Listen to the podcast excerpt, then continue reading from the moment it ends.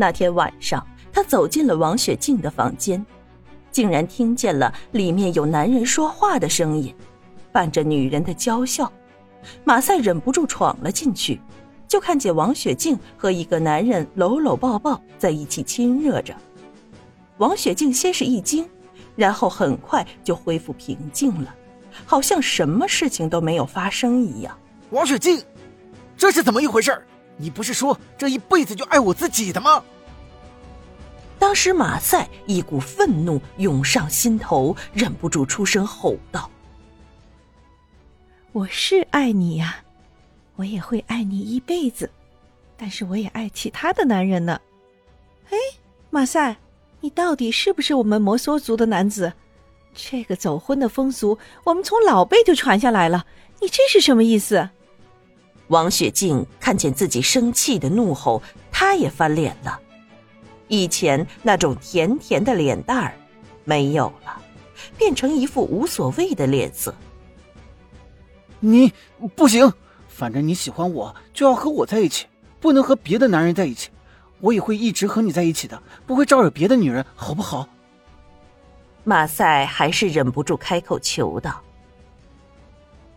不行，这不行！你不能忍受我们这里的风俗，那就算了，我也不勉强。我一辈子不可能就你这么一个男人的。”王雪静无视马赛的哀求，冷冰冰的说道。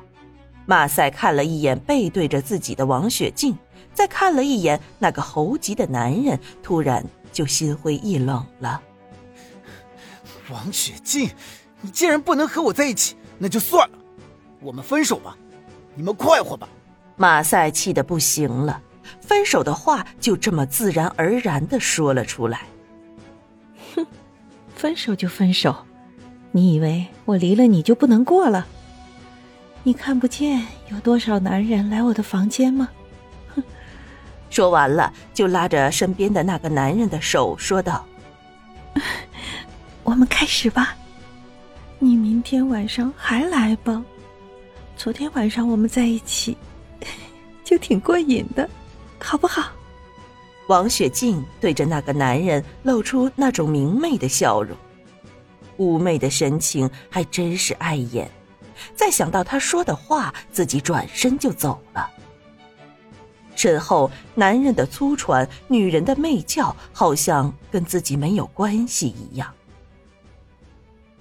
马赛回到家里，把前些日子放假带回来的东西又收拾了一番。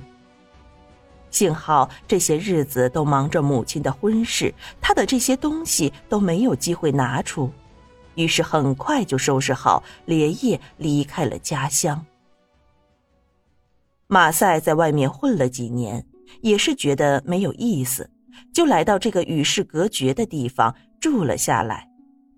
这期间，他也回去看望了母亲和王叔，两个人过得很好。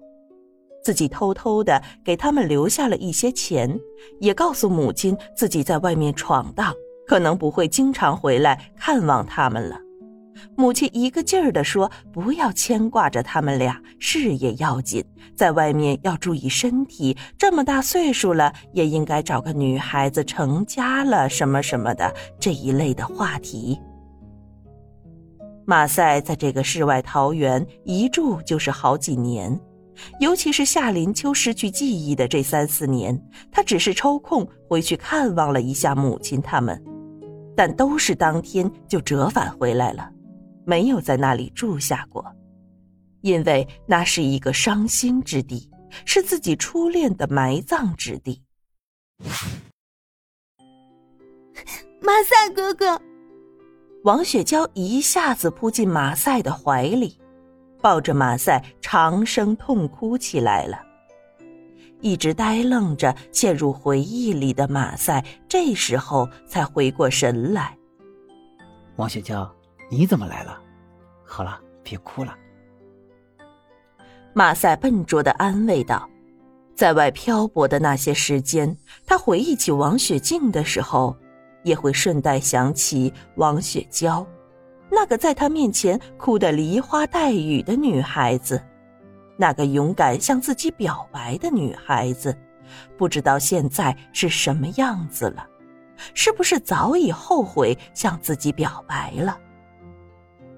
再后来，他反而想不起王雪静的样子了，只要一回忆，就只是王雪娇的楚楚可怜，还有她最后跺着脚跑远了的画面了。马赛老大，看样子啊，我们今天不用出宫了。原来是你的小情人过来找你了。王敬德在一边粗嗓门的喊道。马赛一副呆愣的样子，那个女子也是含情脉脉的看着马赛，一看就是他们小青年你情我爱的事情。这么长时间没有人做出动静，直到那个女孩子喊了一声“马赛哥哥”，这时王敬德才出声调侃道：“是啊，那我们回去了。”我婆娘还在家里等着我呢，我可不能没有活还在外面玩。我们今天不出工了，我要回家收割地里的庄稼了。王雪娇听到他们的打趣声，赶紧从马赛的怀里出来，然后从身上背着的斜肩包里拿出了一沓钱来，交给了马赛，说道：“马赛哥哥，我今天不出去玩了，但是我耽误了大家的时间。”这钱你看着给他们付工资吧。这马赛有些呆愣的看着手里多出的一沓钱，不知道该怎么办了。马赛哥哥，我有的是钱，你就分一些给他们吧。我看他们出来挣钱也不容易。就这样，马赛给大家平分了比平时都多的钱。